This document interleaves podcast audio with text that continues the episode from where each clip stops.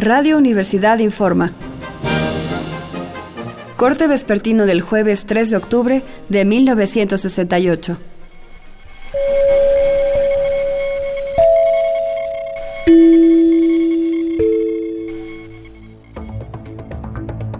En el transcurso de este día se han hecho varias declaraciones en relación a la matanza acaecida ayer en la Plaza de las Tres Culturas. Por un lado, se presentó en conferencia de prensa el secretario de la Defensa Nacional, el general Marcelino García Barragán, y citamos aquí textualmente sus palabras.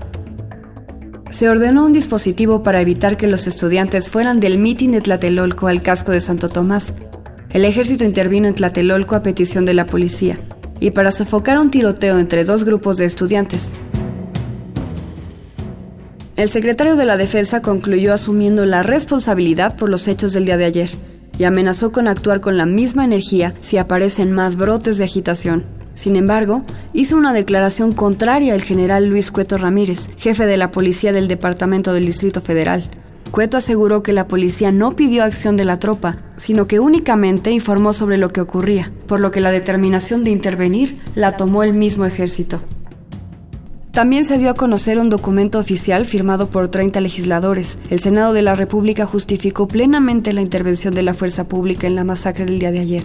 Sostuvo además que la actuación del ejército se apegó a la Constitución. Durante el operativo, se menciona la presencia de un batallón de paramilitares que se autonombran Batallón Olimpia. Iban vestidos de civil y para identificarse usaban un guante blanco. Ellos fueron los encargados de aprender a todos los líderes del CNH que se encontraban en el tercer piso del edificio Chihuahua. Hasta el momento no se sabe a dónde fueron llevados estos muchachos.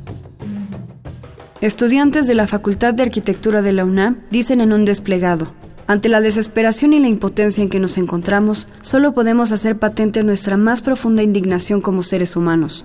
El ataque a los reunidos en el mitin no respondió a ninguna provocación y los únicos responsables de los hechos fueron las fuerzas públicas tanto uniformadas como disfrazadas. Entre tanto, la Plaza de las Tres Culturas presenta un aspecto desolador. En los andadores de la unidad permanecen vehículos de policía y el ejército, y en muchas viviendas se ha cortado el suministro de agua, gas y energía eléctrica yace sobre la explanada un increíble montón de zapatos de niños y adultos, y muchas personas acuden a hospitales y prisiones en busca de desaparecidos. Pero en todos estos lugares se les impide el paso sin responder a sus preguntas. Seguiremos informando. Siga pendiente de los reportes de Radio Universidad.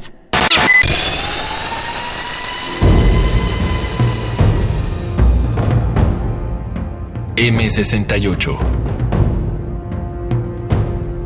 50 años del movimiento estudiantil.